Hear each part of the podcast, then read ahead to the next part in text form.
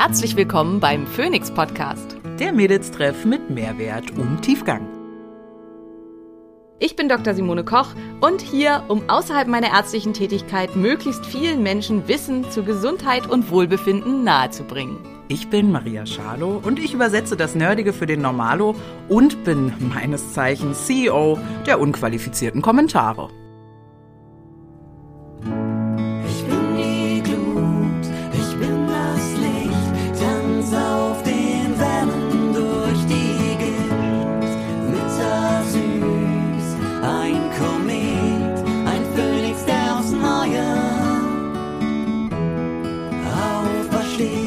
Dieser Podcast dient der reinen Wissensvermittlung. Es werden Angebote gemacht, wie du Dinge umsetzen kannst, um dein Leben zu etwas mehr Energie zu führen. Es wird jedoch kein Behandlungsverhältnis geschlossen.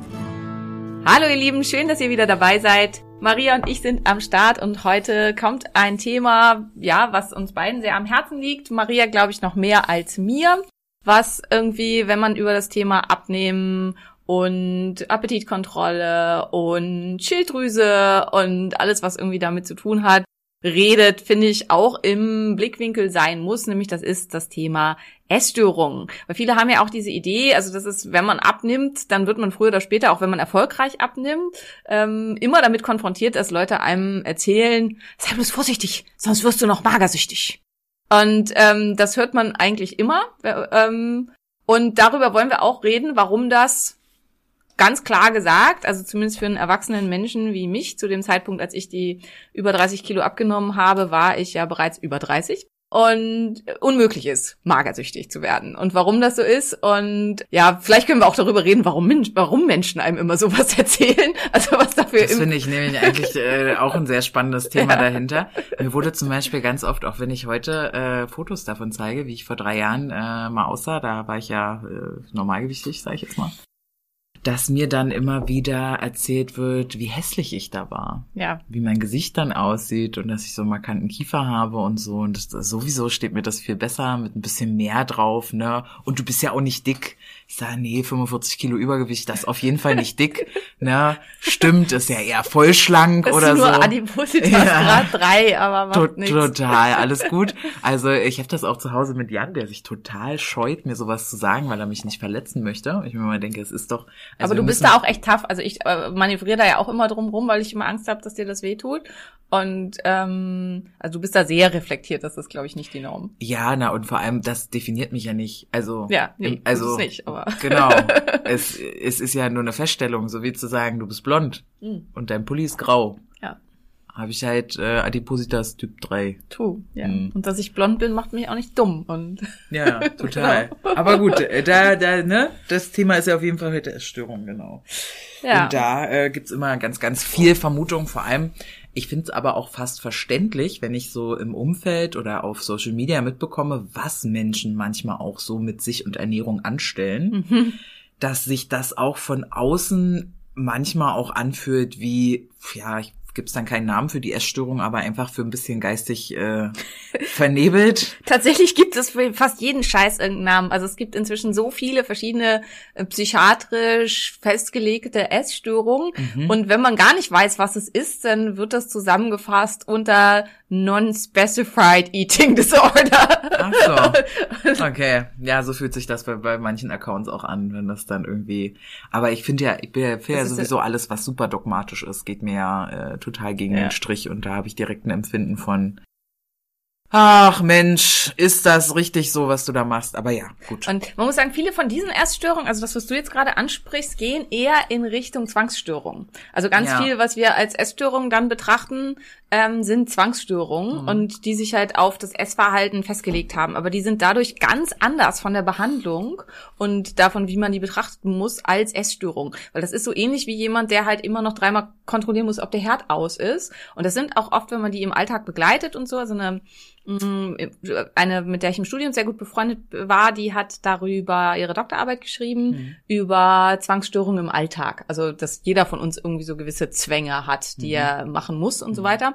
Und also so ähnlich wie eben so ein, dass mich immer kontrollieren muss, ob der Herd aus ist oder so gibt's eben Menschen, die Zwangsstörungen in Bezug auf Essen haben. Also die nur bestimmte Lebensmittel essen können oder eben nicht essen können. Oder die ähm, immer nach einem bestimmten Prinzip ihre Sachen sortieren müssen oder auch halt dieses so bei Bodybuildern oder so, die nur noch das essen können, also wirklich gefühlt essen können, was sie sich selber abgewogen haben und abgepackt haben und Das so. hatte ich aber auch eine Zeit lang. Mhm. Also das, das ist auch was, also das sind so Alltagszwänge, die sich relativ zügig entwickeln. Also wo man wirklich auch und ähm, das ist aber ganz wichtig, das zu unterscheiden von tatsächlichen Essstörungen, Mhm. weil die einfach auch, also das sind, die sind ganz anders in der Behandlung und ja, es ist ja so eins, was mir immer das Anliegen ist, festlegen, was ist. Also es geht halt überhaupt nicht um Beurteilung und so, aber auch um zu helfen und wer jetzt halt eben zuhört und in die Richtung Probleme hat, dass man weiß, in welche Richtung ist das einzusortieren und wo muss ich mich hinwenden. Also am Ende ist es halt quasi immer der Psychiater, aber ähm, also welche Spezialisierung und so weiter ähm, wenn ich dagegen vorgehen will und wie dramatisch ist es auch und wie schwerwiegend in ja der Behandlung und Festlegung und wie rutsche ich da rein und so weiter. Und ähm, finde ich auch in dem Zusammenhang einfach für sich und auch in der Kommunikation mit anderen, dass zum Beispiel, also da reden wir gleich als erstes, denke ich, ein bisschen länger drüber, dass man Anorexia nicht bekommen kann, im Sinne, dass man sich das selber ranzüchten kann. Ich habe ja auch in meinem ähm, Buch Schlank und voller Energie, habe ich darüber geschrieben, dass ich eine Zeit in meinem Leben hatte, das klingt jetzt ganz scheiße, aber das war es im Prinzip auch, wo ich gerne Anorexia gehabt hätte. Also ja, ich, kann ich unterschreiben. also Ja. wo ich gerne so diese, wo ich, ich habe da, also muss man sagen, aus heutiger Sicht auch sehr streifig. Ich glaube, es würde heute nicht mehr gemacht werden. Es gab damals ganz viele Jugendbücher, die das Thema Anorexie ähm, äh, thematisiert haben. Mit der Idee, glaube ich, um da abzuschrecken dagegen. Mit aber ganz genauen Beschreibungen, was die Mädchen, die darunter erkrankt waren, so nehmen und gemacht haben, bis hin zu tatsächlich auch ähm, Medikamentennennungen und so für Laxantien und so weiter. Und ähm, in meinem ja verzweifelten Versuch mit äh, zu Beginn der Pubertät, wo ich halt ähm, einfach ganz normal pubertär war, aber aus verschiedenen Gründen durch also nachdem mein Vater gegangen ist ähm, und Probleme mit meinem Vater und so, ähm, das Gefühl hatte, ich muss wieder ganz, ganz, ganz schlank sein, also ganz dünn sein, weil äh, also mein Vater war, also insgesamt ja, wie soll ich das beschreiben? Also mein Vater steht auch im normalen Leben sozusagen, also wenn es um Frauen geht, auf ganz, ganz schlanke Frauen und wollte immer, dass auch seine Töchter ganz, ganz schlank sind. Also das war für ihn irgendwie, und er hat halt für jedes Gramm, was wir zugenommen haben, da hat er immer ganz brutal drauf rumgehackt und hat da uns auch sehr ja, mir auf jeden Fall massi- massiv geschadet. Und im Prinzip, also meine Schwester war damals von Natur aus ganz, ganz schlank, aber halt hat auch unserem Verhältnis ganz, ganz doll geschadet, weil er halt immer so Sachen gesagt hat, wie zum Beispiel, ich habe eine kluge und eine schöne Tochter. Und die kluge war ich und die schöne war meine Schwester. Und ähm, retrospektiv muss man sagen, auch schon damals, wir waren beide, also Svenja ist auch alles andere als dumm, aber es hat sie in ihrem Leben hat dieses Stigma, dieser Stempel extrem behindert. Und ähm, ich war auch damals schon alles andere als hässlich. Ja. Aber ähm, ich, es hat mich halt auch extrem getriggert und beim mass massiv bei mir zu Problemen geführt und hat halt dazu geführt, dass ich um Teufel komm raus wollte ich so dünn sein wie möglich. Und dann habe ich alles nachgemacht, was in diesen Büchern beschrieben wurde. Also ich habe mir dann auch aus der Apotheke Abführmittel besorgt und habe dann halt ähm, versucht irgendwie so wenig zu essen. Und habe dann halt auch also zum einen Buch war zum Beispiel immer, dass sie halt immer ihr Schulbrot dann auf dem Weg zur Schule schon weggeschmissen hat und dass sie halt zur Schule immer gerannt ist statt zu gehen oder mit dem Fahrrad zu fahren und so. Und das habe ich dann alles nachgemacht, mh, was auch dazu geführt hat, dass ich dann sehr sehr dünn geworden bin. Aber es ist halt bei mir nie, also dann ging es mir halt damit super schlecht. Ich war nicht mehr leistungsfähig. Ich bin, hatte auch ein paar Mal so dieses, dass ich, wenn ich aufgestanden bin, das Gefühl hatte, ich werde gleich ohnmächtig und so hat sich einfach überhaupt nicht gut angefühlt. Und mir war halt auch zu jedem Zeitpunkt völlig klar, wie ich aussehe. Also ich hatte da, ich wusste dann halt, jetzt bin ich halt wirklich doll dünn ähm, und fand das halt schick. Aber es war halt überhaupt nicht so, dass ich das Gefühl hatte, ich bin immer noch dick oder irgendwelche Sachen da weghaben wollte oder dass ich halt auch verhaltensmäßig da schwere Störungen entwickelt habe oder so. Und dann habe ich halt eben auch wieder aufgehört damit, was für mich ganz einfach war. Und das ist es für Anorektiker eben nicht. Und ähm, das finde ich ganz, ganz wichtig, das zu unterscheiden, ähm, dass man ein Verhalten in die Richtung und vielleicht auch eben, es gibt dann auch Verhaltensstörungen, wie gesagt, die in Richtung Zwangsstörung gehen, dass das aber nichts zu tun hat mit der tatsächlichen Erkrankung der Anorexie, die andere Definitionskriterien hat. und die wirklich eine ganz, ganz, ganz schwere Erkrankung ist. Also Anorexia ist die, oder Anorexia nervosa, muss man ja so sortieren, es gibt ja auch Bulimia ähm, nervosa. Also Anorexia nervosa ist die tödlichste psychiatrische Erkrankung überhaupt. Also ist tödlicher als Depressionen, ähm, tödlicher als Schizophrenie, als bipolare Störung, als Borderline ähm, und ist leider auch behandlungsrefraktär, also gibt oft Rückfälle und so weiter, wenn man unter Anorexie leidet. Und das finde ich halt ganz wichtig, die Erkrankung nicht mit ganz vielen anderen Sachen in einen Topf zu schmeißen und davon auszugehen, wenn ich jetzt halt eine Diät mache und ich nehme 20, 30 Kilo ab, dann würde ich anorektisch werden, weil das wird der Schwere der Erkrankung nicht gerecht und das wird auch den Menschen nicht gerecht, die darunter leiden. Also das finde ich halt ganz Mhm. wichtig. Jetzt sind wir ja schon so ein bisschen in die Definition rein. Was wäre denn jetzt eine richtige Anorexia nervosa, also wie macht die sich? Also die ist zum einen halt ähm, definiert als ähm, ein sch schweres Untergewicht, also als eine ähm, wirklich schweres Untergewicht und eine Unfähigkeit, so viel Nahrung zu konsumieren, dass die körperlichen Funktionen erhalten werden. Äh, Die Anorexia nervosa ist definiert als ein Verlust des Zykluses. Also wer noch einen Zyklus hat, hat keine Anorexia nervosa. Das hat dann andere Namen. Also es gibt halt schon ähnliche Störungen, aber die dann einen anderen Namen haben. Und die ausgelöst wird oder die ähm, ja als Grundmuster hat ähm, eine Änderung im Verhalten, eine Umprogrammierung im Verhalten im Gehirn, die dazu führt, dass ein Belohnungseffekt erzielt wird, dadurch nicht zu essen. Im Gegensatz zu den meisten anderen Menschen, die ein Belohnungsgefühl und ein Glücksgefühl dadurch erhalten, dass sie essen, ähm, erhalten die tatsächlich einen Dopaminpeak und äh, ein Aufflackern in den entsprechenden Gehirnbereichen, wenn man das in Studien untersucht, dadurch, dass sie nicht essen. Und ähm, das ist noch ein ganz entscheidender Punkt. Und die ähm, Anorektiker haben ähm, einen massiven Leptinmangel und dadurch aber dann eine Leptinresistenz. Also der Körper fängt an, auf Leptin einfach nicht mehr zu reagieren und haben oft sehr hohe Cholesterinspiegel und hohe Cortisolspiegel, wo man halt eigentlich denken würde, das ist ja, also das wäre unnormal sozusagen, was halt auch was mit ähm, schweren Stoffwechselstörungen hier zu tun hat. Gleichzeitig haben die einen ganz stark erniedrigten Stoffwechsel, dadurch einen ganz niedrigen Herzschlag, niedrigen, also massiv niedrigen Blutdruck, äh, dann so ein Flaum auf dem Gesicht. Also das ist auch ganz verrückt. Der Körper versucht sich dann irgendwie zu behelfen, weil auch die Temperaturregulation völlig off ist, indem er quasi so eine Art Fell entwickelt sozusagen. Mhm. Und das sind alles so Kriterien, die müssen erfolgt, äh, also müssen da sein, damit wirklich die Diagnose, die psychiatrische Diagnose Anorexia nervosa gestellt werden kann. Und das ist dann, wie gesagt, eben eine wirklich schwerwiegende Erkrankung.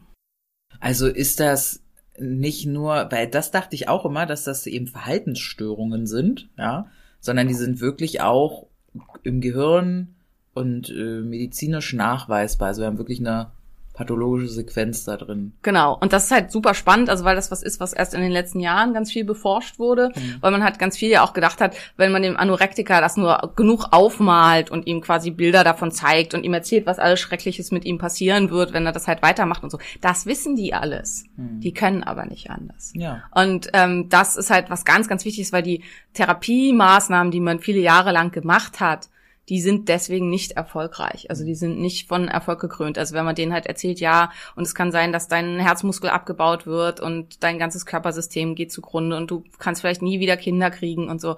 Ähm, das sind meistens auch keine, also Anorexie tritt häufiger auf bei klugen Menschen. Warum das ist, weiß man nicht. Aber es gibt auf jeden Fall ähm, So wie Depressionen, oder? ja, vielleicht so wie Depressionen, ja. Also so insgesamt so äh, vielleicht keine Ahnung. Also da will ich jetzt nicht in die Tiefe gehen mit Theorien, warum das so ist. Wir wissen es nicht, aber es tritt auf jeden Fall eher auf bei Menschen, die halt ähm, intelligent sind.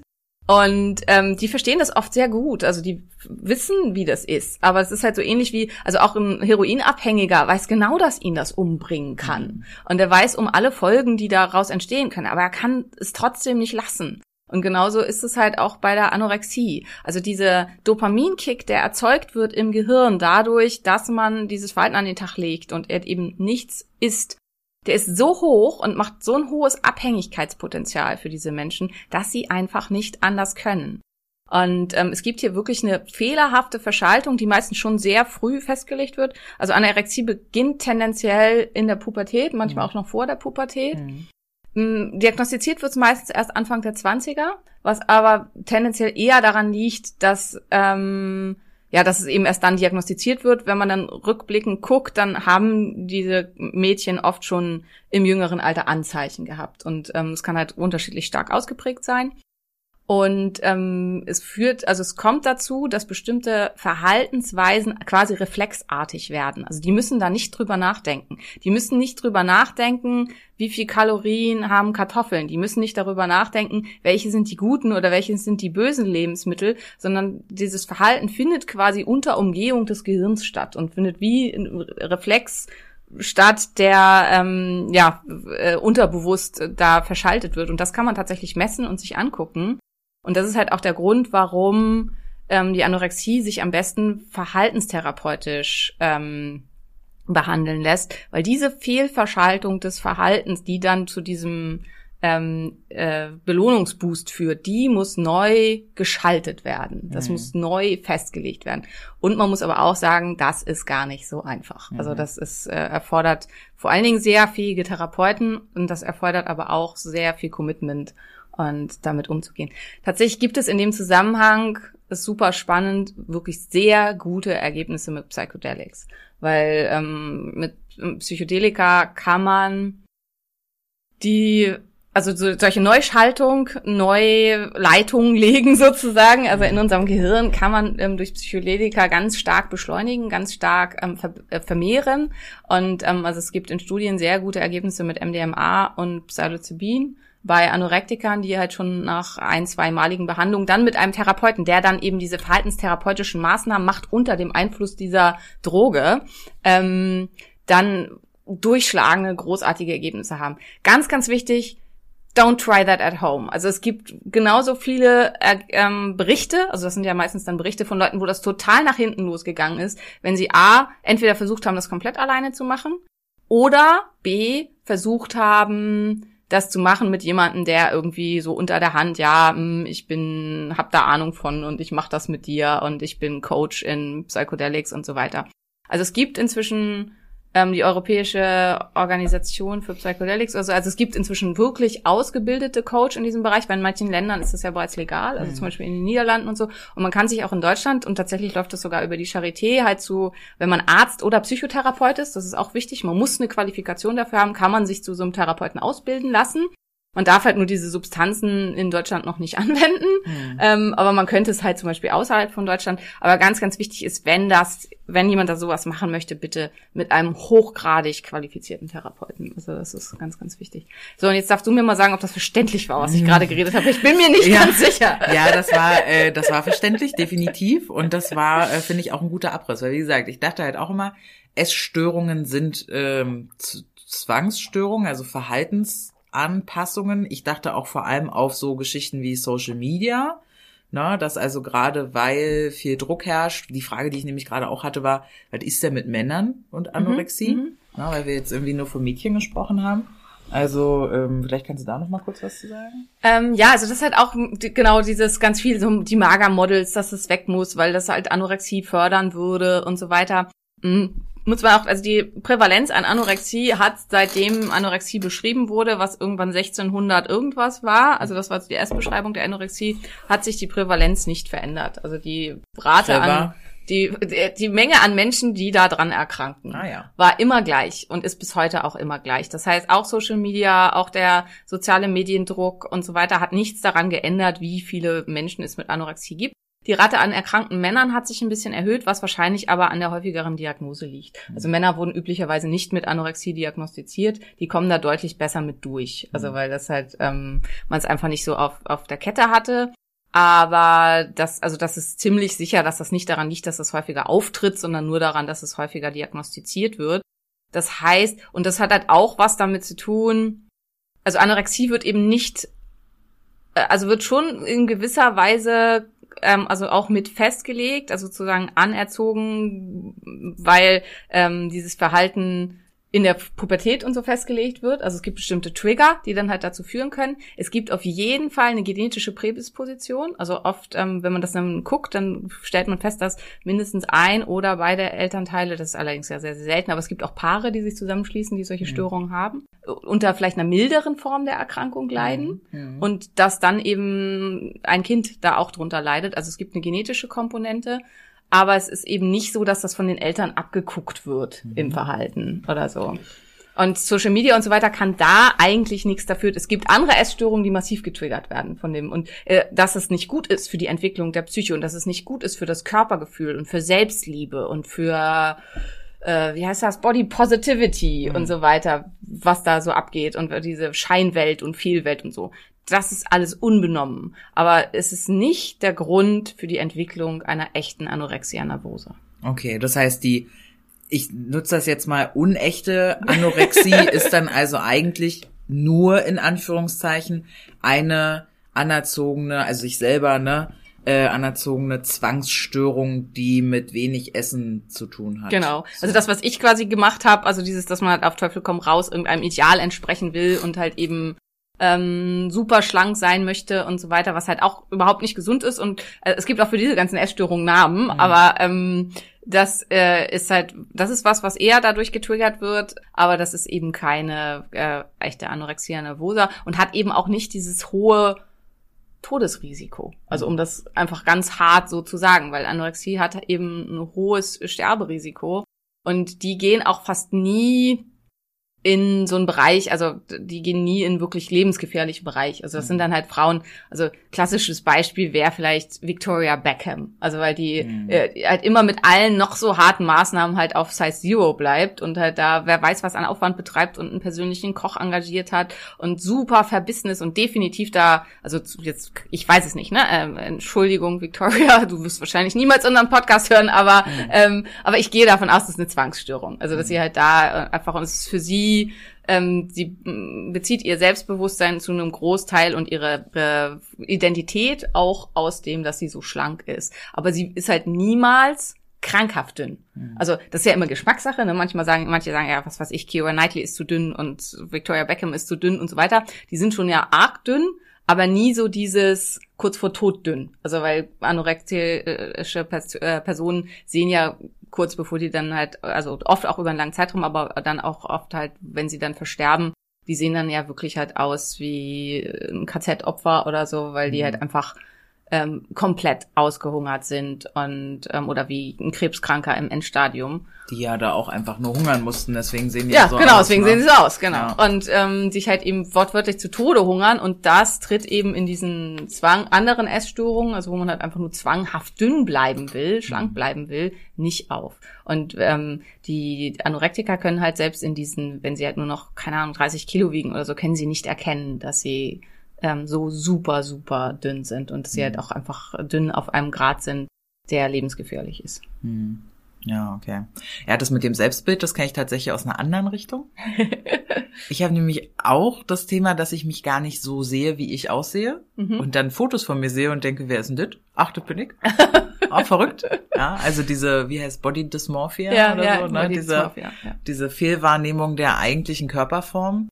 Und so ging mir das auch, äh, als ich es abgenommen hatte, hatte ich überhaupt nicht das Gefühl, dass ich so abgenommen habe, weil Ja. das Selbstbild halt wohl, habe ich dann später mal nachgelesen, genau hinterherhängt und eine Weile braucht, bis es dann das wirklich wahrnimmt. Ähm, schade auf jeden Fall, vor allem auch in dem Bereich anorexischer, oh, an, ja, dieser Menschen, ähm, weil Leben halt vorbei, ne? Fett kannst du schon eine Weile sein, stirbst du auch irgendwann vielleicht an Folgeerkrankungen, aber sehr, sehr untergewichtig macht der Körper halt wahrscheinlich nicht so lange mit, ja. ja.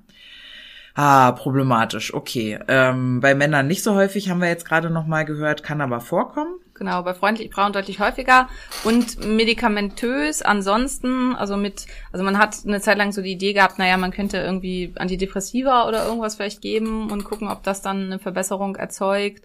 Ähm, das hat aber alles nicht gut funktioniert. Mhm. Also medikamentös fast nicht behandelbar. Wie gesagt, ähm, Verhaltenstherapien sind hier halt ganz, ganz entscheidend, sehr spezielle Verhaltenstherapien und tatsächlich gute Ergebnisse prinzipiell mit der Behandlung mit Psychedelics wirklich halt dann auch manchmal schon nach einer Behandlung oder so. Also es gibt da wirklich sehr, sehr beeindruckende Ergebnisse zum Teil, ähm, weil eben dieses Verhalten gebrochen wird. Also das ist das, ähm, unter Psychedelics ist es möglich, neue Be Ver ähm, Verbindungen, neue nervale Verbindungen, neue Synapsen zu erschaffen auf eine ganz zügige Art und Weise, wo es sonst ähm, Jahre dauern kann. Also wo man halt sonst, also so neue Muster einzuschleifen, neue Synapsenverbindungen zu schaffen, das dauert richtig lange. Also Ich finde halt auch schade, dass wir ja in so einer relativen Verbotskultur leben ganz oft. Also Mhm. anstatt, äh, auch in anderen Bereichen, ne, anstelle, äh, eine Freundin von mir ist Medienpädagogin und die beschwert sich immer wieder anstelle dessen, dass äh, mal in Medienpädagogik investiert wird, dass die Kinder in der Schule lernen, wie gehe ich um mit Internet, mit, ne, wie interpre interpretiere ich Quellen, wie valide sind, wie erkenne ich, dass ein Filter auf diesem Foto ist, dass dieser Mensch gar nicht so schön ist und so.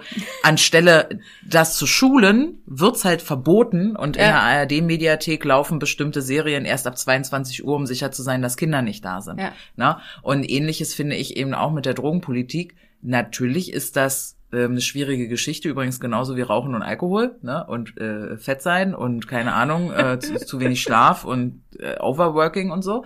Aber einen Umgang damit zu finden und dann viel eher nämlich daran zu forschen, wo können uns diese Stoffe in welchen Zusammenhängen äh, tatsächlich nützen. Ne? Da hat mich auch ähm, die die äh, Legalisierung von Cannabis, die ja jetzt irgendwie letzte Woche, glaube ich, oder diese Woche gerade irgendwie durchging, ähm, äh, sowas freut mich einfach, sowas zu entkriminalisieren ähm, und es den Ländern, die es ja schon auch tun, nachzukommen, ähm, die da erstaunlicherweise gar keinen Anstieg an irgendwelchen Geschichten haben. Ja. Ne? Ja, und also Psychedelika lohnt sich halt die Auseinandersetzung und Beschäftigung damit.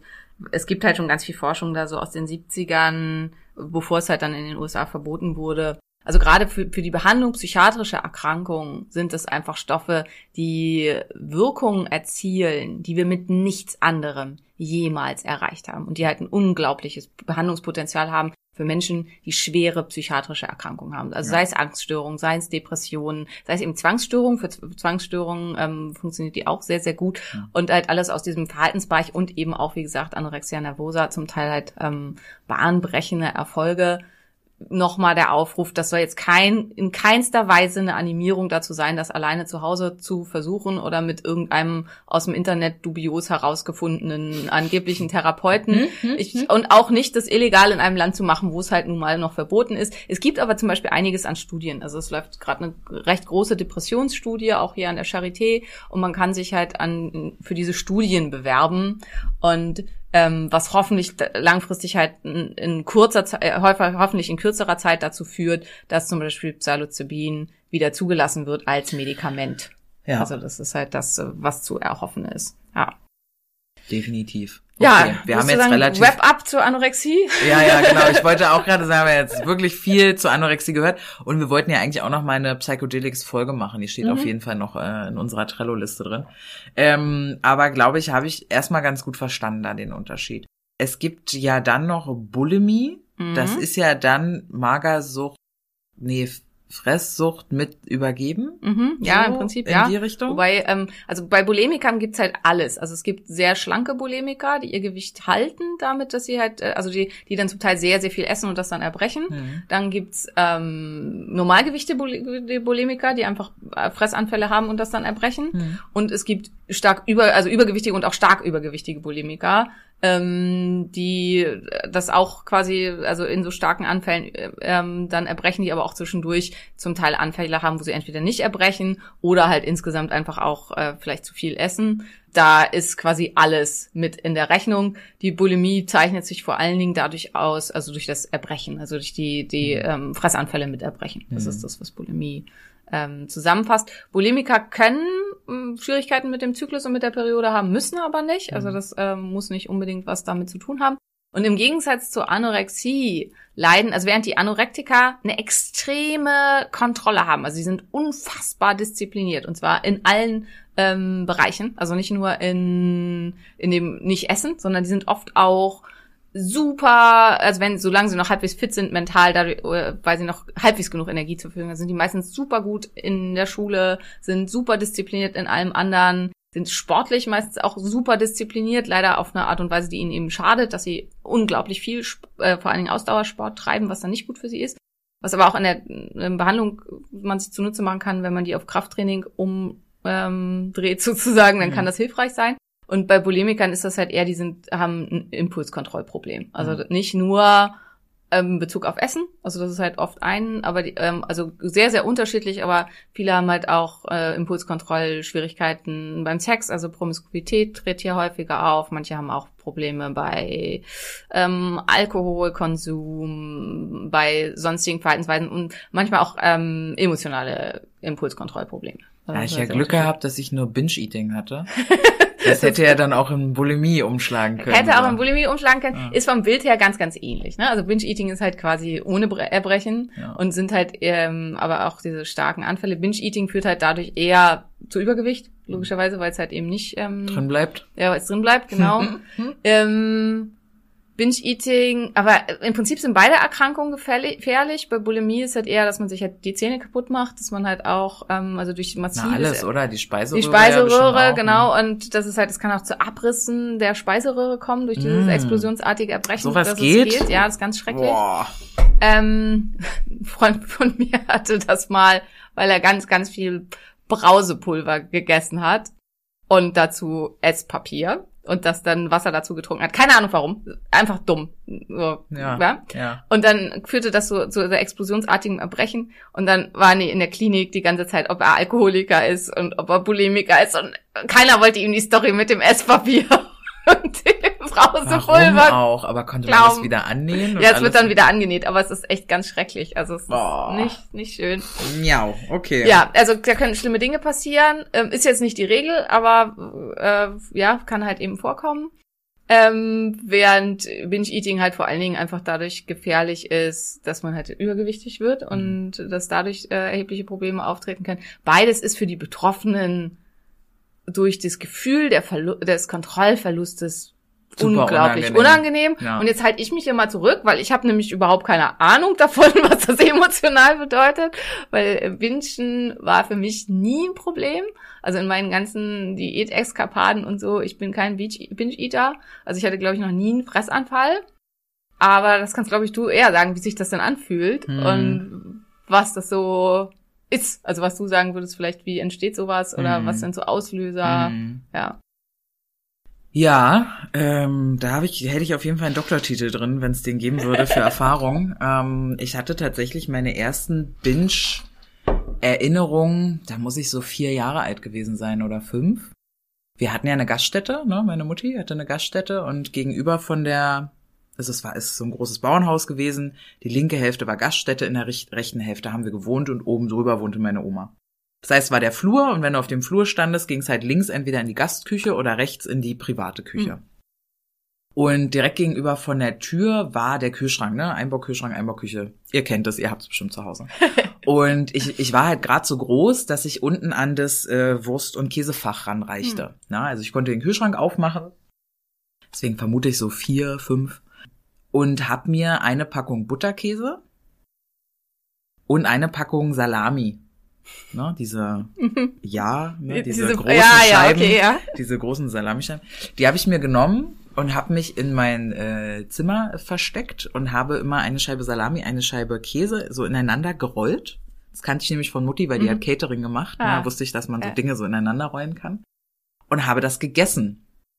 Und habe die leeren Papier, also die leeren Verpackungen dann hinten in meinem Hochbett versteckt, zwischen dem Ge- Bettgestell und der Matratze. Und das war natürlich nicht nur Käse und Salami, das war auch, wir hatten eine Gaststätte, ne? Da standen irgendwie Süßigkeiten rum. Mein Vater hat gern diese Nougat-Stangen gegessen. Ich weiß nicht, ob du die kennst. Mhm. Das sind halt so einzeln verpackte Fingerdicke, auch ungefähr fingerlange, je nachdem wie lang der Finger. der Finger ist. So, ich würde sagen so 10 Zentimeter lange. Ähm, reine, pure Nougat-Stangen. Mhm. Ne? Was ich heute weiß, ist Nougat ja nur Fett. Ja, ich wollte gerade sagen, klingt sehr, sehr, sehr hochkalorisch. Genau. Und davon dann halt auch gerne mal so eine halbe Packung. Ich weiß, meine Oma war Diabetikerin, die hatte so einen Schrank mit ähm, Diabetes-Süßigkeiten. da habe ich gerne ähm, von geklaut und es dann unter ihrem Sofa versteckt. Also es war ganz viel mit Charme beladen. Ne? Ich erinnere mich auch, dass ähm, dann natürlich auch diese Verstecke gefunden wurden und meine Familie auch nicht so richtig damit wusste umzugehen. War ich ja arschjung. Ne? Mhm, also ich ja. war halt ja wirklich arsch, arschjung. Und deshalb war dieses ganze Thema Gewicht und Körper und, und Ernährung war bei mir ganz viel mit Scham belastet. Ne? Mhm. So, das, das darf man eigentlich nicht machen und äh, man muss irgendwie aufpassen. Das heißt, ich hatte nie so ein ganz normales Essverhalten und war dann auch auf meiner ersten Abnehmkur mit elf wo dann äh, das Thema war so 1200 Kalorien und Sport machen. Okay, cool. Mhm. Ähm, und auf der zweiten Abnehmkur mit 15, da kam dann auch noch Ergotherapie dazu. Okay. Das war dann lustiger. ja. Ähm, und siehe da hat ja gar nichts gebracht, weil die Begründung gar nicht erkannt wurde. Ja. Also es war ja, ich war vier Jahre alt, da war es 95. Genau.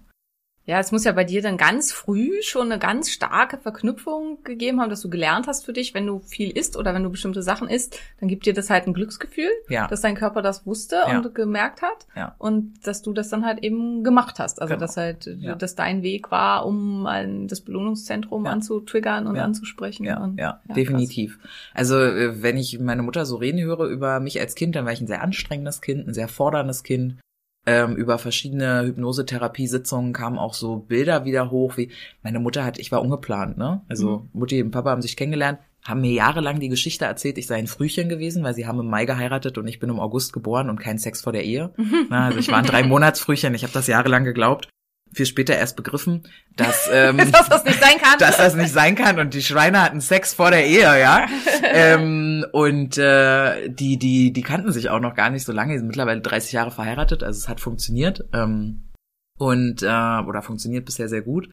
Und ähm, ich hatte latent schon auch immer ein bisschen das Thema, dass niemand da war, der so richtig mit mir sich beschäftigen konnte. Mhm. Das heißt, ich musste mich halt selber beschäftigen und wie sich jetzt viele, viele Jahre später herausstellt, habe ich wohl auch eine ähm, äh, leichte ADHS-Diagnose. Also äh, neurodivers auf jeden Fall, weil auch alle meine Freunde einfach bekloppt sind. Ja, das, normale Menschen, das können wir auch nicht so gut. Und da schließt sich mit vielem der Kreis. Ich bin ja genauso, ähm, wie hast du das gesagt? Äh, hier, Polyamor. Ach so, ja. äh, promiskuitiv, genau. Das ist Polyamor wäre das nette Wort. ja, genau. Das ist das ähm, akademisch äh, akzeptierte äh, Wort. Promiskuitiv ist ja auch noch sehr akademisch. Ja, Ähm, was aber auch ist halt sehr negativ belastet. für mich nicht. Für dich nicht? Nee. Okay, das ist gut. Also, Nö, ja, nö, nö. Ich ja. bin da total fein mit. Ähm, und äh, das zusammen ergibt ein Bild, das ich heute mit 30 Jahren irgendwie ganz gut greifen kann. 95 hatte kein Schwanz eine Ahnung, was da mit mir los ist. Ja, ne? ja, Also das war einfach, äh, Mensch, isst doch mal weniger irgendwie so. Und ähm, dann äh, zog sich das also auch durch. Bin dann mit 17, glaube ich, ausgezogen von zu Hause, weil irgendwie Dorf mir dann auch zu eng war, zu klein für den Kopf. Bin nach Berlin und habe relativ schnell eine Fitnessstudio-Mitgliedschaft unterschrieben. Und eine Sache, die mich, ich habe die letzte Hypnosetherapie vor drei oder vier Jahren angefangen zu dem Thema. Ähm, mh, eine Sache, die mich da extrem äh, abgenervt hat sozusagen, war, dass ich alles andere in meinem Leben krass im Griff habe. Mhm. Karriere machen, viel arbeiten beim Sport, Halleluja, so. Ich war immer die mehrgewichtigste beim CrossFit, aber auch eine der krassesten. Mhm. Also ich, ne, so Disziplin eigentlich kein Ding, außer beim Essen. Und das hat mich so belastet und frustriert und ich habe mich damit natürlich noch mehr gestresst, habe dann also heftige äh, Ernährungspläne gefahren, heftige ähm, ähm, strikte Diäten, irgendwelche Verbote, vegan, Paleo, Keto, alles gemacht, bin there, done that, so. Ähm, bis hin eben zu heftigsten äh, Kaloriendefiziten. Mhm. Ne? Und dann gab es eine Phase in meinen Zwanzigern. Also ich hatte gar, also ich hatte das sehr früh in meiner Kindheit, ne, mit diesen Binges. Und dann eine ganze Zeit nicht so richtig, jedenfalls nicht, dass ich mich so krass daran erinnern könnte. Vielleicht einfach Trauma verdrängt, kann sein. Ähm, und Mitte 20 fing das dann nochmal an. Da habe ich also gerade studiert, hatte einen Job, hatte die Selbstständigkeit in der Finanzberatung angefangen. Und dann erinnere ich mich, ähm, wie ich morgens wach wurde und einfach das Bedürfnis hatte zu essen. Hm. Also ganz krass. Und dann bin ich zum Rewe gelaufen und habe mir irgendwie für 30 Euro, 40 Euro Frühstück gekauft. Also ein Baguette, fünf Brötchen, eine Packung Letter. Käsesalami ist mir treu geblieben übrigens auch. Also mag ich bis heute tatsächlich sehr gerne. Nicht mehr den billigen, aber war auf jeden Fall am Start. So eine Packung Ben Jerry's, Toffifee, ähm, Chips, aber nur die Sour Cream von Pringles. Das war, ähm, und dann habe ich mich zu Hause aufs Sofa gesetzt und habe das so ausgebreitet und habe mir das reingezogen in anderthalb, zwei, zweieinhalb Ja. Stunden und habe das dann fein säuberlich wieder weggeschmissen, habe davon natürlich niemandem erzählt, weil peinlich, peinlich. Ähm, und habe mich dann noch vier, fünf Tage schlecht gefühlt, manchmal vielleicht auch nochmal gebinged und habe eigentlich dann erst aufgehört, wenn ich wirklich körperlich richtig am Ende war. Mhm. Also schlimmste, ich bin nachts wach geworden mit den heftigsten Bauchschmerzen. Ich habe gedacht, ich muss sterben. Ähm, irgendwas ist gerissen, geplatzt. Es gab eine Phase in meinem Leben, da dachte ich andauernd, ich hätte einen Blinddarmdurchbruch. Mhm. Weil das so unfassbare Schmerzen waren und immer plötzlich mitten in der Nacht war, mein Ex-Freund war drei, viermal mit mir im Krankenhaus und im Prinzip kam immer nur raus, ja, Darm ist voll. ja, also halt Blähung, ne? Ja, ganz schön ja, aufgebläht und ganz schön, ganz schön äh, beruhig dich mal so ein bisschen, ne? Und ähm, da hinzu kam auch so eine Phase von permanenten Blasenentzündungsgeschichten. Also mein ganz, ich glaube, mein ganzes System war einfach nicht gut drauf. Und ähm, heute habe ich das also ewig nicht mehr gehabt. Ne? Also wirklich irgendwann mit Mitte 20 abgeschlossen und ja auch nie behandeln lassen. Also ich war nie irgendwo mal in, in Therapie oder sowas äh, zu dem Thema. Ich habe das dann nur im Rahmen von so einer Hypnosesitzung mal mit aufgearbeitet mit der Frage, warum bin ich in meinem Leben so diszipliniert und nicht mit dem dicken Hintern? So, ne? Das hat mich halt wirklich äh, frustriert und ähm, ja, alles, was damit einhergeht, ist halt einfach nur eine ganz große Selbstscham. So. Ja, aber das ist halt, dass du jetzt so, du da sehr offen einfach drüber sprechen kannst und so. Das ist halt echt ein ganz großer Punkt. Also Scham gedeiht nur im Dunkeln. Hm. Also Scham gedeiht nur im Schatten und in dem Moment, in dem man halt drüber spricht, vergeht Scham auch. Ja. Also Ja, weil erstaunlich viele Menschen dann auch, ach ja, das habe ich auch Genau, oder hatte ich genau. auch oder Und also das, glaube ich, ist ein ganz großer, also das weiß ich, ist ein ganz großer Punkt in der Behandlung dieser Erkrankung. Was du gesagt hast, spielt halt auch eine ganz große Rolle, dass hier tatsächlich, und da sind wir wieder bei dem, dass es halt wirklich hier biochemische Hintergründe gibt und so, das ging ja bei dir auch super früh los, ähm, dass es tatsächlich Störungen gibt, also ähm, wie viel wir essen und Appetit und so wird in letzter Instanz auch wieder im Hypothalamus geschaltet. Wir erinnern uns, das ist die Schaltzentrale wie bei Disneys Alles steht Kopf, wo die alle sitzen und auf diesem Pult rumrücken. Und Hm. ähm, das passiert halt auch wieder im Hypothalamus und hier ist es das, der ventromediale Hypothalamus und hier gibt's halt unter anderem einen Stoff, ähm, das ist ähm, RGRP, ähm, das ist äh, der dafür mitverantwortlich ist, ob wir halt essen wollen oder nicht. Mhm. Und wenn man weiß halt, wenn aus Hirnverletzungen, also wenn es da Hirnverletzungen in diesem Bereich gibt, dass Menschen, die Läsionen in diesem Bereich sind, haben ihr Essen nicht mehr kontrollieren können. Also die schütten dann ganz, ganz viel von diesem Stoff aus und die essen dann und essen und essen. Und wenn man das bei Tieren durchführt, die ja gar keine ähm, mentale Kontrolle mehr haben, die essen dann tatsächlich so viel, bis sie platzen. Hm. Also es ist halt, bis der Darm platzt. Ja. Und es ist halt ganz, ganz gruselig, aber so wie du beschrieben hast, kann es halt auch bei Menschen halt schon äh, bis auf einen gewissen Grad gehen, wo es halt wirklich auch nicht ganz ungefährlich ist. Und es kommt dann halt, was du ja hattest, dieser Effekt bei Menschen oft, dass man dann kommt an diesen Grad, so wo man merkt, okay, es schadet mir halt massiv und sich dann erstmal wieder zusammenreißt Hm. Aber das halt immer wieder auftritt. Und es ist ähm, eine der Theorien eben zur Bulimie oder beziehungsweise auch zum Binge-Eating ist, dass das einfach Menschen sind, die wahrscheinlich angeboren und da, was du halt vorhin gesagt hast, so mit ja ADHS so ein bisschen in die Richtung, das tritt tatsächlich gehäuft auf bei Menschen, die halt ähm, Störungen im Dopaminhaushalt haben und Mhm. halt in Richtung ADHS-Gestörungen haben, dass die ja, angeboren quasi irgendwie Läsionen im Bereich des Hypothalamus an dieser Stelle haben ähm, oder vielleicht auch entwickelt in irgendeiner Form und ähm, deswegen eine deutlich schlechtere Regulation von diesem AGRP haben. Wobei, das machen wir in der nächsten Folge, es ganz viele Hormone gibt, die auf dieses System Einfluss nehmen und man kann da halt ganz viel machen, was du inzwischen ja halt auch relativ erfolgreich tust. Ja. Weil, ähm, also Insulinresistenz kann ich ja ganz schnell einmal mit ein, äh, äh, ist mit angeboren, beziehungsweise entsteht schon im Mutterleib. Das heißt, wenn Mutti schon re- insulinresistent ist, und Maria hat ja schon ein paar Mal erzählt, ihre Mutter ist auch Diabetikerin, Typ 2 und so weiter, also war halt wahrscheinlich schon schwer insulinresistent in dieser Schwangerschaft. Und dann wird halt das Baby bereits insulinresistent geboren. Danke, Mutti. Und ähm, das heißt, damit sind dann halt die Bausteine einfach schon gelegt, dass es halt unter anderem auch zu solchen Problemen eventuell kommen kann, also eher kommen kann, dass es dann eben zu Störungen an den anderen Hormonen gibt. Und wenn man dann die genetische Groß Grundvoraussetzung hat zu eben Störungen im ventromedialen ähm, Hypothalamus, dann kann es halt eher zu Störungen in Richtung Binge-Eating und Bulimie und so weiter kommen. Die Erkrankungen sind tatsächlich zunehmend durch sozialen Druck und durch Ja. ähm, Das glaube ich. äh, ja, öffentliches Bild und so weiter, wobei eher Bulimie als Binge. Hm. Ähm, was aber da auch bei Binge noch eine Rolle spielt, also es gibt unterschiedliche Arten von Binge-Eating. Es gibt halt auch die ähm, Binge-Eating-Anfälle, die, also Schilddrüsenunterfunktionen triggern Mhm. Binge-Eating.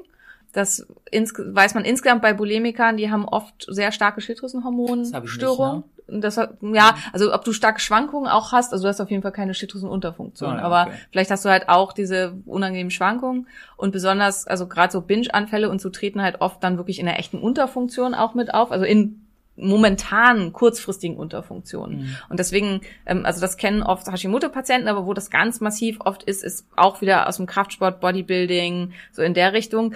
Ähm, stark langfristige kalorienrestriktive Diäten führen halt zu einer Schilddrüsenunterfunktion, führen zu einer ähm, schlechten Bildung von T3. Das Entscheidende ist da T3 Mhm. und können dadurch dann auch wieder vermehrt Binge-Anfälle auslösen. Mhm. Und ähm, also ich habe das oft bei Hashimoto-Patienten, wenn die halt unter sowas leiden, dass wenn die gut eingestellt sind, dass auch die Rate an Binge-Anfällen viel, viel, viel, viel besser wird, bis hin zu verschwindet, ähm, weil die Schilddrüsenproblematik behoben ist.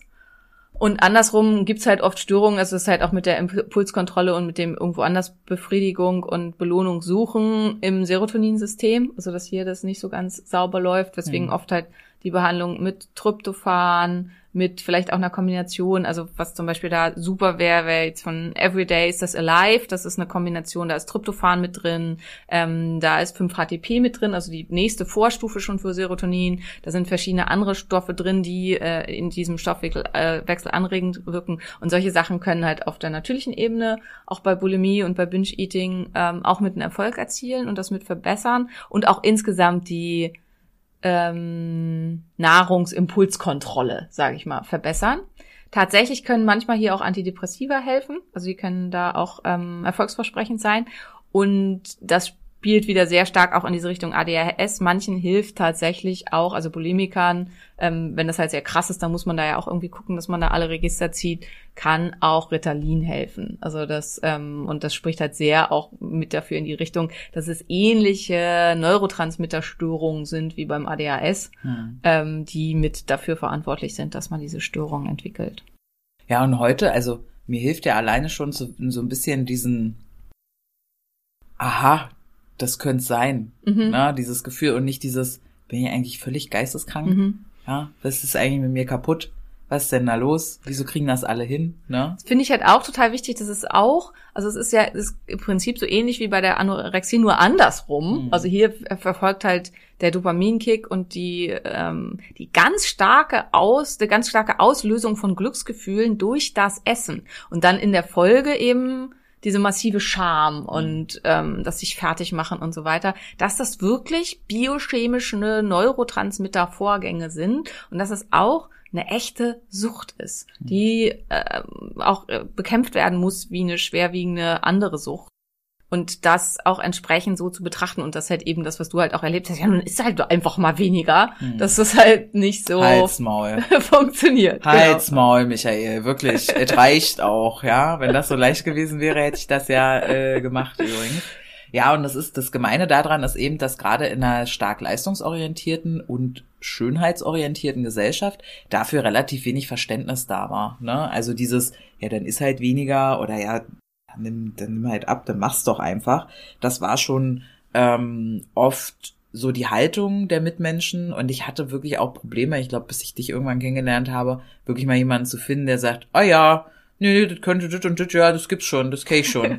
Ach Mensch, das ist ja blöd, unangenehm. Ähm, weil die Haltung halt dann eher so war, ja, komm. Mehr Sport, halt, weniger Essen. Genau, ne, die labert halt rum, weil natürlich auch mein Umfeld das ja mitbekommen hat, wie ich äh, von einem Jojo ins andere Jojo und viele Dinge probiert habe und da auch immer gestresst war mit dem Thema und auch einfach gar kein entspanntes äh, Essverhalten zwischendrin hatte. Ne? Also wie auch, weil Klar. das so ein krasser Trigger war und ich auch bis heute Menschen nicht verstehe, die nicht gerne essen. Ja, Ich habe Menschen in meinem Umfeld, die würden am liebsten, Zitat, Astronautennahrung zu sich nehmen, aus so einer Tube, ja, weil sie das so anstrengend finden, sich mit Essen zu beschäftigen. Und das ist für mich wirklich dieses, ich kann das, obwohl ich seit Jahren keine Letter mehr gegessen habe, ich kann dir beschreiben, wie die Letter sich auf meiner Zunge anfühlt, wo sich der Käse dann im Mund, ne, wo ich den schmecke und so.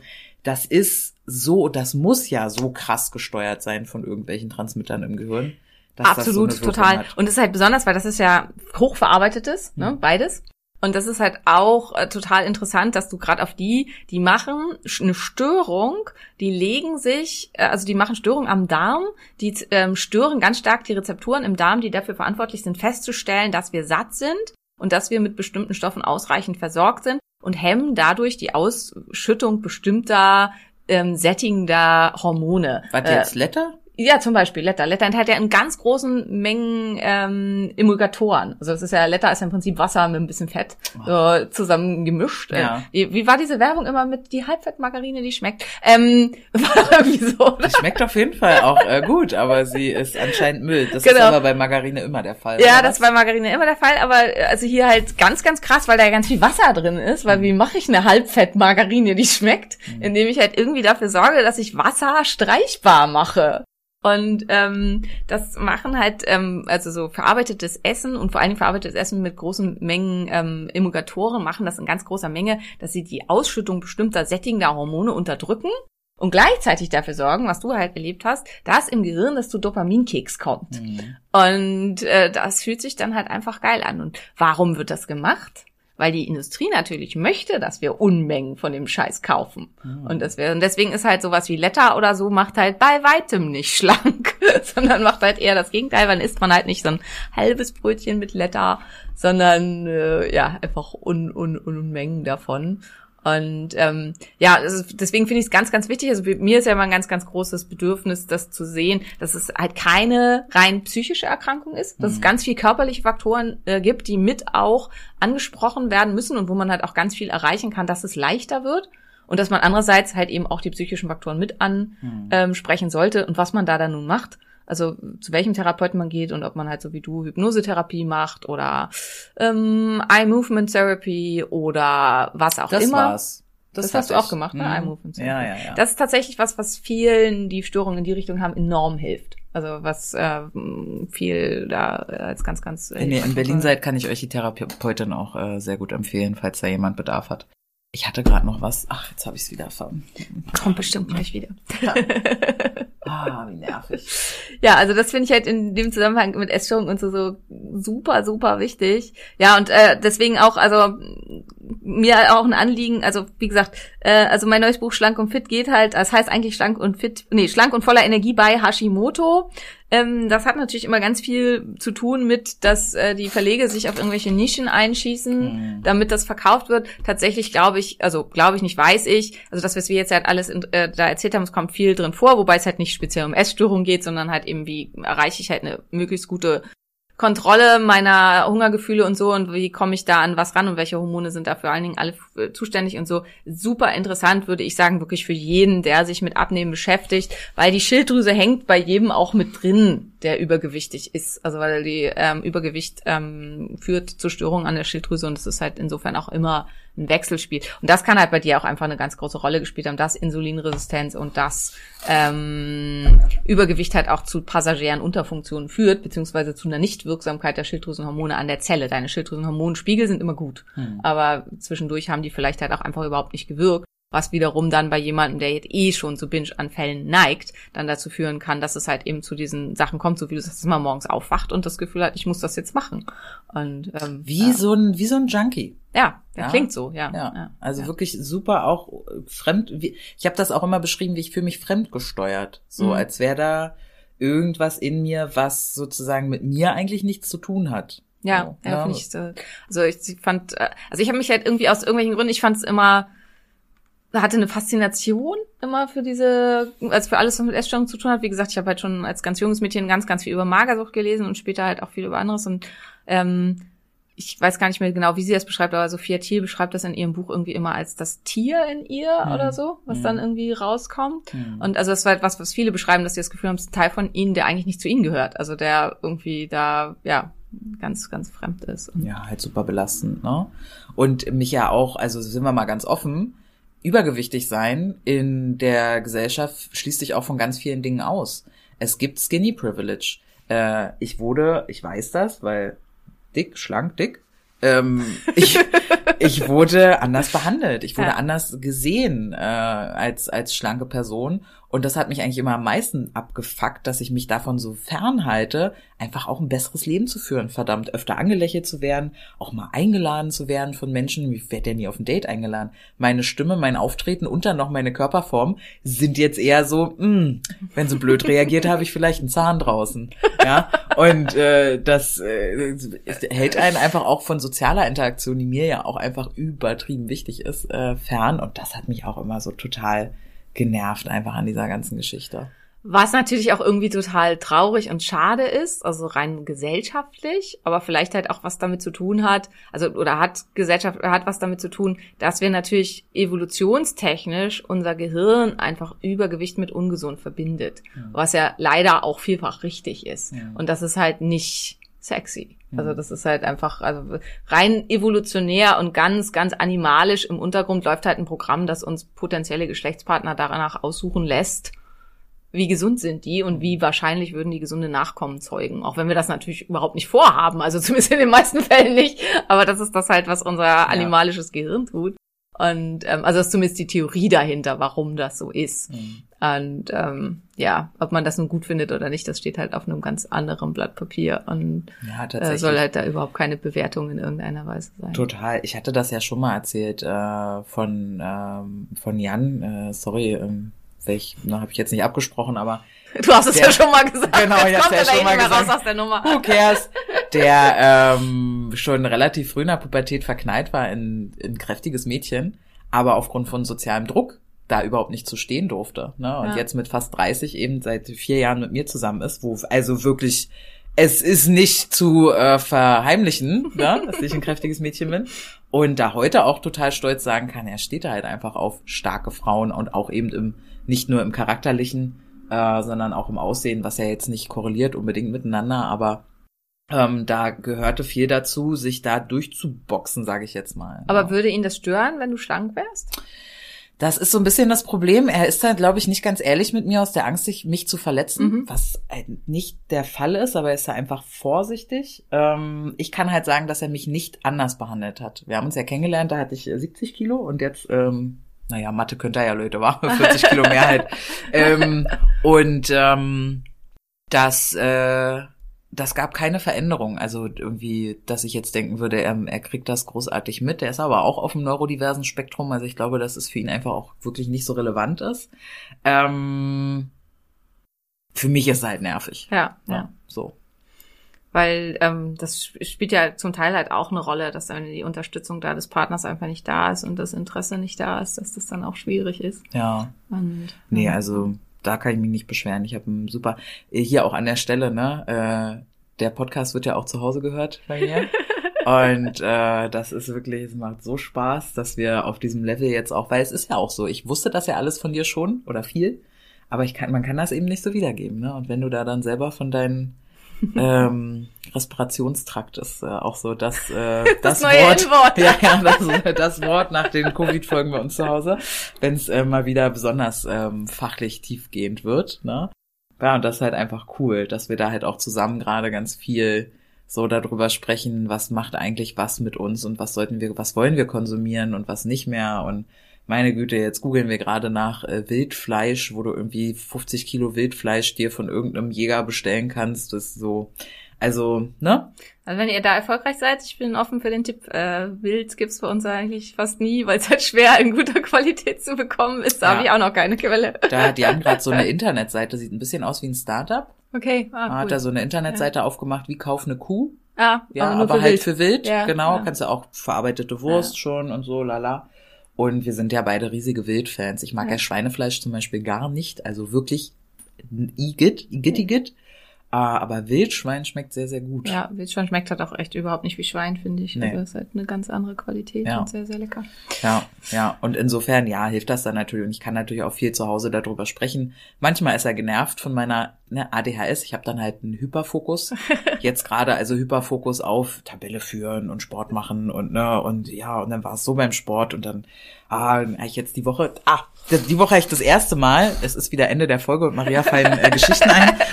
Diese Woche habe ich das erste Mal nur in Sporthose und Sport-BH trainiert. Das mhm. habe ich in meinen 30 Lebensjahren tatsächlich noch nie gemacht. Und es war ganz niedlich. Irgendwie haben die Frauen um mich rum, äh, ich trainiere in einer, im John Rita Schönhauser Allee in so einem Women's Studio. Und ich hatte das Gefühl, die, die Girls um mich rum fanden das so irgendwie cool, ja, Mhm. weil das ich, wenn ich was hab, ist es halt eine gute Körperakzeptanz. Ich sehe halt aus, wie ich aussehe und versteck mich nicht. Und erlebe das leider viel zu häufig, dass wirklich normschöne, wunderschöne Frauen sich dann unterm Handtuch umziehen in der Umkleidekabine. Ich mir denke, lass das doch sein. Also erstens gönn mir das doch bitte, dass ich das angucken darf. Das wäre, das wäre halt schon mal, das wäre halt schon mal wirklich einmal auch sozial von dir, ja. Und zweitens, ey, bitte, du bist, was ist denn los, ja? So. Look at me, feel better. Ja, Ja, so. Naja, genau. Ja, das ist schon krass. Aber das finde ich sehr, sehr cool, wo ich echt auch sagen muss, also ich tue mich ja schwer, in nur Leggings und Sport BH zu trainieren. Ich fühle mich dann immer beobachtet Warum und auch immer? Ja, na, komisch zu Recht so auch. Because you're gorgeous. ich fühle mich auch beobachtet. Aber äh, ich rede mir einfach ein, dass sie sich denken, krass, ja, cool. Tun sie wahrscheinlich auch. Traue ich mich nicht oder sowas, ja. Who knows? Ja, das ist auf jeden Fall was, wo ich noch echt hart dran arbeiten muss. Also ich war jetzt, ähm, ja, ich war ja gestern bei äh, super, super tollen äh, Frauennetzwerktreffen, was wirklich sehr, sehr schön war. Und ich war so aufgeregt und ich hatte so Angst, weil ich halt vor neuen Menschen und ich habe dann immer so krass Imposter-Syndrom und habe das Gefühl, ich Das passe da ist so- überhaupt nicht rein Das und ist so ich furchtbar. bin ja. dumm und hässlich und keine Ja. Ahnung. Ich wollte es dir nie sagen, Simone, aber das ist Bullshit. Ja. Und ähm, das ist wirklich was, wo ich. Aber ich arbeite dran und es ging dann echt auch ganz gut. Also ich war dann da ganz transparent mit und habe das dann gleich als erstes gesagt, ja. dass ähm, ich, also weil alle so, ja, wir sind, sie freuen sich wahnsinnig da zu sein, weil sie Netzwerk, Netzwerken so liebe. Da haben wir ja auch schon ein paar Mal drüber Ja, geredet, ja. dass du das so super findest. Maria liebt es, Leute anzusprechen. Wie kann man es lieben, Leute anzusprechen? Großartig. Und hat dann auch immer genau das Richtige zu sagen, was die Leute mögen und witzig finden und so. Simone steht dann da immer wie eine Kuh, wenn's donnert. Und mir fällt absolut Das nichts ein. nicht. Und ja. wenn mir jemand was äh, mich anspricht und mir was sagt, sage ich wahrscheinlich irgendwas Dummes zurück. Zumindest habe ich das Gefühl, es ist super dumm. Und deswegen habe ich dann halt, als ich dran war, mich vorzustellen, gesagt, wer ich bin und was ich mache und habe dann gesagt, und ich bin auch furchtbar aufgeregt, aber nicht, weil ich das hier alles so spannend und toll finde, sondern weil ich eigentlich nicht so schrecklich finde wie Netzwerken. Deswegen bin ich, außer wenn ich meine Freundin Maria begleiten darf zu ihrem wundervollen Frauennetzwerk, auch in keinem einzigen Netzwerk bisher gewesen, Ja, weil ich echt da Schiss vor hab. ja. Und so Ja. hat halt jeder irgendwie seins. Also Ja, ich, ich glaube halt tatsächlich eher, dass äh, du Menschen einschüchterst, vor allem wenn sie dann wissen, wer du bist und was du machst. Also genau andersrum zum Imposter. Ja, Ja. vielleicht. Ähm, und das ist ja auch so sehr sympathisch an dir, dass du genau das nicht weißt. also es ist ja einfach dann auch, ach Gott, toll, süß. Nee, das ist ja doch, ne? Also äh, Perfektion erzeugt Aggression, habe ich mal in einem Coaching gelernt. Insofern äh, ist ja auch gerade das Liebenswerte an uns eben diese diese Widersprüche, wo man sich denkt, mein Gott, unfassbar erfolgreiche, unfassbar schöne, schlaue Frau. Und dann sitzt sie hier und sagt, hm, ich weiß immer nicht, was ich sagen soll. Ja, weiß ich auch nicht. Das ist halt einfach auch sympathisch. Ja. Ich glaube, ich bin halt, also ich habe es mal irgendwo, es gibt ja, also es gibt ja Extrovertierte und Introvertierte und ich glaube, ich bin halt ein Extrovert-Introvert. Also Ja, ich, ich bin sehr extrovertiert, bist, ja, äh, wenn ich warm bin, genau, aber wenn ich halt in mir drin ganz tief bin ich eigentlich introvertiert. Ja. Und ich brauche ja auch ganz stark diese Rückzugsmomente. Also ich brauche immer mal Wochenenden, Tage, wo ich ganz alleine bin, Ja, weil ich Gott, da viel, nee. ganz viel Energie draus ziehe. Und Furchtbar. genau, das magst du gar nicht. Das stresst mich, da falle ich direkt wieder in Binge, weil mich das so stresst, wenn ich nicht geplant bin oder wenn ich ne nicht irgendwie Und ich finde halt nichts kann. schöner als ein Tag, wo ich mal ganz alleine bin und ich dann alleine frühstücke, alleine meinen Kram mache, so alleine ein Buch lese. Das ist tatsächlich was, wo ich ganz viel Kraft rausziehe. Und ich dachte früher immer, ich wäre extrovertiert, weil ich ja auch so laut und zum Teil auch dominant bin und so. Ja. Aber also ich glaube, ich bin halt ein klassischer ähm, Extrovert, Introvert, die gar nicht so selten sind, wie ich inzwischen gelernt habe. Ja, also ja, viele, ja. die man so draußen auch auch Frauen, die halt sehr öffentlich auftreten, die sehr also gibt auch Männer, ne, genauso viel, aber die also ich glaube, Robbie Williams zum Beispiel sagt auch über sich, äh, ja doch, dass er ähm, äh, Extrovert, Introvert ist. Ich habe Ähm. auch die die Gabe, das zu erkennen auf Instagram. Ja. Ich, äh, es gibt ja viele Coaches und Therapeuten und so auf Instagram. Ich folge ja ganz vielen Sexualpädagogen und Sexualtherapeuten und so aufgrund meiner äh, Beziehungscoach-Profession. Ähm, und ich erkenne das anhand ihrer Instagram-Stories, ob das wirklich ein warmer Mensch ist, also wirklich jemand, der so, ne, extrovertiert im Sinne von Kontakte einsaugen oder ob ich schon glaube, dass die auf Instagram genau richtig sind, weil echte in, soziale Interaktion wahrscheinlich einfach anstrengender für die wäre, schwerer fallen würde, genau. Das, äh, das erkennt man ziemlich gut. Ich weiß nicht genau wo dran, aber Herr Kinder ist auf jeden Fall ziemlich gut. Ja, weil du super gut bist, in solche Marker zu erkennen insgesamt. Also es Ja. macht dich halt auch gut in dem, was du machst. Ja, ja, das, da, ist, das, äh, das ist auf jeden Fall spannend. Aber ähm, so wie ich halt auf den ersten Blick erkennen kann, ob jemand eine Leberstörung hat. Das ist- Ja. Das ist halt auch ein guter Skill, ne? Da habe ich mal so ein Video gesehen online, wo eine hier so eine am Hals so eine Beule hatte, die war irgendwie im, äh, in einer Talkshow. Mhm. Und dann hat eine Ärztin angerufen und meinte, wer war das? Ihr müsst unbedingt der sagen, die hat Krebs oder sowas. Mhm. Und dann hatte die wirklich äh, irgendwas mit der Schilddrüse. Oder Ja, so. Das finde ich auch Ja, krass. ja. Weil die beim Atmen, irgendwas hat die gesehen Ja. beim Atmen. Heftig. Ja, aber äh, cool, dass sie das sich getraut hat. Also das ist halt auch. Ich habe das mal, ich habe mal in der Umkleide jemanden angesprochen wegen einem Melanom, also wegen, wo ich dachte, das wäre ein Melanom und habe gesagt, lass das kon- kontrollieren. Ich glaube, das ist nicht okay und das war auch tatsächlich nicht okay. Ja. Also das ist halt auch was, was wichtig, ist, dass man sich dann traut. Bei sowas kann ich das. Also, aber naja, sonst ist äh, in jeglicher. Äh, Ich habe das, ich hab das manchmal beim Fitness, wenn du halt in so einem Frauenfitnessstudio, Frauen machen ja abartige Dinge irgendwie beim Sport, ne? Da denke ich mir, was ist da da, was du, meine Güte, das sieht nicht gut aus, Warum ne? tust du das? Warum? Meistens für den Arsch. Ja, Also, total, äh, genau, tatsächlich äh, irgendwelche Po-Übungen, Genau. aber die Knie fallen nach innen, irgendwie der Rücken ist rund und ich so, oh, das sieht und dann denk, ich muss mich immer zurückhalten, weil erstens ist natürlich einfach auch meine Anerkennungssucht dann, äh, ne? Mhm. Und zweitens, vielleicht verfolgt sie da ja gerade was mit und ist da ganz am Anfang. Und drittens denke ich mir da aber tatsächlich, Maria, du siehst aus äh, wie die Kuh, wenn's donnert, ne? Ja, also ihr wisst, was ich meine. Äh, was willst du denn jetzt hier so einer normschlanken Frau erzählen, wie sie Training machen soll? Ja, klappt ja bei dir an. Also sowas geht dann bei mir auch tatsächlich im Kopf an. Wobei das ja überhaupt nichts miteinander zu tun hat. Ja, also, total, Du kannst natürlich. ja sehr sauber trainieren und auch sehr gut trainieren. Ja. Und ähm, du trainierst grundsätzlich auch besser als ich. Ähm, auch wenn das Gewicht anders ist. Also das hat ja irgendwie gar nichts miteinander zu tun. Nee, Aber- total. Ja. Ah ja. Schön, sind wir hier zum Ende auf jeden Fall. Ja, wir Weißt ganz ich find andere Themen hier aber ich finde das gut. Mich nervt das tatsächlich, dass es diese Podcasts gibt, die am Anfang dieses Oh, komm, wir quatschen jetzt über Bullshit. Muss ich immer skippen, weil ich, ne, ich will ja Mhm. Willst die, die Story? Ich will die Story ja hören, genau. Ich höre im Moment gerade viel Real äh, Crimes, also Real Crimes Geschichten. Und äh, das mag ich ganz gerne, wenn es dann zum Ende noch mal ein bisschen ausläuft. Ja, jetzt haben vielleicht schon welche abgeschalten und so, weil jetzt labern die wieder rum. Aber äh, das Wichtige war halt irgendwie ähm, mit drin, mag ich ganz gerne. Ja, ich mag das auch. Ähm, ja, das war unser zu ähm, Essstörungen, also zumindest nur zu den wichtigsten, häufigsten Essstörungen ganz, ganz wichtig ist, ähm, dass es halt in dem Spektrum unglaublich viel mehr gibt. Ähm, vielleicht nochmal ganz, ganz wichtig, wer glaubt, er hat da irgendwie Probleme, ich hoffe, das ist halt auch mit rübergekommen, sucht euch Hilfe, trennt euch von der Scham, die da ganz oft, es ist ein häufiges Problem, ein sehr häufiges Problem. Und ähm, es gibt eigentlich nichts, wofür man sich schämen muss. Also das muss man halt auch, egal worum es geht, ähm, ganz, ganz wichtig ist, sich von Scham eigentlich immer zu trennen.